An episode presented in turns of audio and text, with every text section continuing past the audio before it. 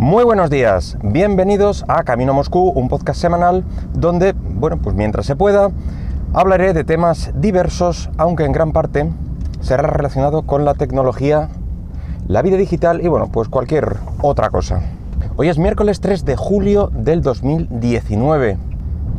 Hace ya varios programas hablamos, al igual que otros tantos medios aún más especializados, bueno, si es que eso es posible, sobre el veto que, impuso de manera tajante eh, los Estados Unidos y Trump eh, a la empresa china Huawei, incluyéndola en una lista de, pues de empresas no gratas y prohibiendo de cualquier forma eh, que las empresas americanas les vendieran o compraran pues cualquier cosa. Si os interesan las causas que provocaron el veto y estos detalles, pues os remito a, este capítulo anterior, que creo recordar mm, que es de hace un mes y poco. Bueno, pues bien, em, esta misma semana se han reunido durante la cumbre del G20 en Osaka el presidente Trump y su equivalente chino, Xi Jinping, y tras esta reunión que calificaron de excelente, pues se anunció que eh, las empresas estadounidenses podían venderle sus productos a Huawei. Y es que el veto inicial, aunque estaba mm, haciendo mucho daño a Huawei, de hecho ellos mismos han estimado un impacto de unos 30.000 millones de dólares en los próximos años. Pero bueno, también estaba haciendo bastante daño a las empresas tecnológicas eh, americanas que habían perdido de, la noche a la mañana, pues seguramente a uno de sus mejores, si no el mejor, eh, de sus clientes. Este detalle lo ha querido recalcar Trump en sus declaraciones posteriores, que eh, América tiene un potencial increíble en Silicon Valley, eh, lo mejor de lo mejor, eh, que se estaban vendiendo productos y según decía el propio presidente, los eh, calificaba de altamente tecnológicos y científicos a Huawei y, que eso no debía perderse, que parece, la verdad, parece algo en plan... Em, a mí me han dicho que eran cosas muy complicadas y no querían ni explicármelo. Eso de altamente tecnológicos y científicos, bueno, en fin. Según indica este acuerdo, y algunos medios especializados se adelantaron a indicar, se presupone que Google podría seguir proporcionándole licencias, actualizaciones y demás eh, a Huawei. Es decir, sus terminales siguen exactamente igual que hasta ahora. Eh, aunque eso sí, no se han especificado qué empresas van a poder vender y cuáles no, o si se levanta el veto para cualquier empresa americana. Eh, lo que es seguro es que mm, América lo ha hecho por sus propios intereses, y por sus empresas. Eh, y la presión que hayan podido ejercer sobre el gobierno, que siendo el país que es, es muy probable que haya podido ser bastante.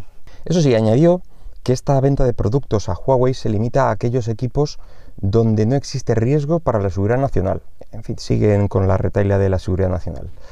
Em, de hecho, Huawei sigue en la Entity List, esta lista que os hablaba, eh, lista negra como empresa sospechosa de espionaje y potencialmente peligrosa para la seguridad nacional americana. Este punto lo ha dejado bien claro Trump. Las conversaciones entre los dos presidentes aún no han terminado. Eh, según indican, aún les quedan por negociar un 10% aproximadamente, pero es el 10% más complicado, aunque ambos son optimistas al respecto. El presidente chino, por su parte, quiere que Huawei salga completamente de esta lista negra para poder hacer negocios libremente pues, con cualquier empresa de Estados Unidos, ya que recordemos que en el estado actual, aunque los terminales móviles eh, vuelvan a la, normalidad, por así decirlo, Huawei no puede vender más terminales en Estados Unidos. Eh, un mercado más que interesante como para ignorarlo por parte de, la compañía china. Eh, este principio de acuerdo pues, ha tenido repercusiones de todo tipo, por ejemplo, entre políticos republicanos americanos que lo consideran de un error catastrófico y que habrá que enmendar a través de la legislación. En cambio, los demócratas pues quieren tender un poco la mano a, Huawei por considerarlo uno de los pocos enlaces o aliados con, fuerza dentro de China para que ésta juegue limpio en el comercio. Eh, sea lo que sea lo que demonios quiere decir con esto. Quizás sea algo así como, encima de que son los únicos de los pocos chinos que no venden clones, déjales vender para que el resto vea lo que se puede hacer. Esto es mi interpretación, pero vamos, cada uno es libre de hacer la suya. Bueno, ¿y qué pasará a partir de ahora? Pues en principio todo seguirá con cierta normalidad. eh, con aquellos poseedores de un terminal Huawei. Siguen teniendo sus actualizaciones Android garantizadas, pero aquí la pregunta, o la pregunta que me parece más interesante es, ¿le sigue esto interesando a, Huawei? Y es que mm, tras la noticia del veto, se vio obligada a mostrar sus cartas, es decir, su propia versión de Android independiente de, Google, que finalmente denominó ARC OS, ARK OS, y, ya que la gente lo sabe y se ha publicitado, y toda publicidad, por, mala que pueda parecer, no deja de ser publicidad. En fin, que viendo el mal que, que le puede hacer que le cierren el grifo de Estados Unidos de una u otra forma, quiero decir que hoy ha sido el gobierno central estadounidense, pero si mañana eh, Google dice pues hasta aquí, pues muchos fabricantes se quedarían al descubierto, algo que me resultaría raro, ya que Google tiene pues, uno de sus mejores productos en Android y una posición bastante privilegiada en el mercado y en los servicios que proporciona a sus clientes sobre él. Eh, pero vamos, que es, eh, ya que la gente sabe de, ese sistema, a lo mejor le interesa a Huawei pues continuar con este sistema operativo propio. Así que si consiguiera que su sistema operativo fuera compatible a nivel de aplicaciones, eh, consigue desligarse de todos los servicios de, Google, pues realmente sería interesante de alguna forma y demostraría al resto de fabricantes que, se puede, que hay un mundo más allá de, del Android que te proporciona Google. Eh, aunque sí, ya digo que hay que agachar la cabeza y necesita facilitar la ejecución de sus aplicaciones para tener un ecosistema vivo. Ya vimos lo que pasó con el sistema de, para móviles de, Microsoft, al no tener apenas aplicaciones ni actualizaciones por parte de las desarrolladoras. Así que esto es innegable. Lo que quiero decir es que quizá le interese eh, seguir con sus planes de migración, aunque siga teniendo este soporte por parte de Google.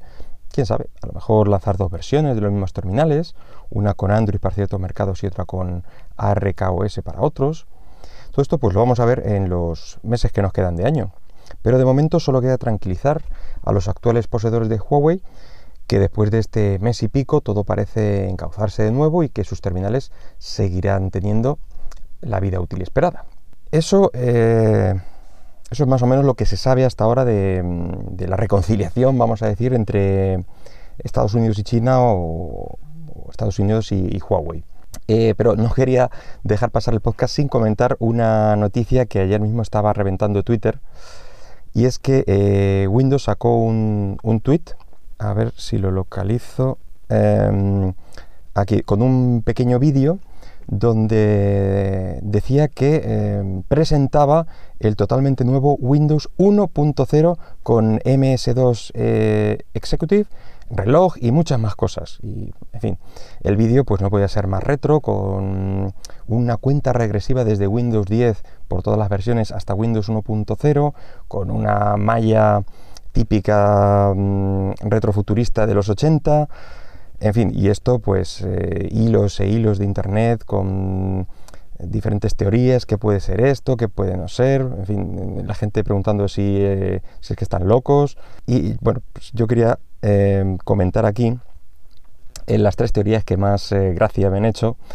Eh, la más normal o continuista, digamos, em, que es, si te tomas el vídeo un poquito en serio y tal, pues podría significar que, la, próxima, mm, la próxima publicación de código de, Windows 1.0 para hacerlo open source.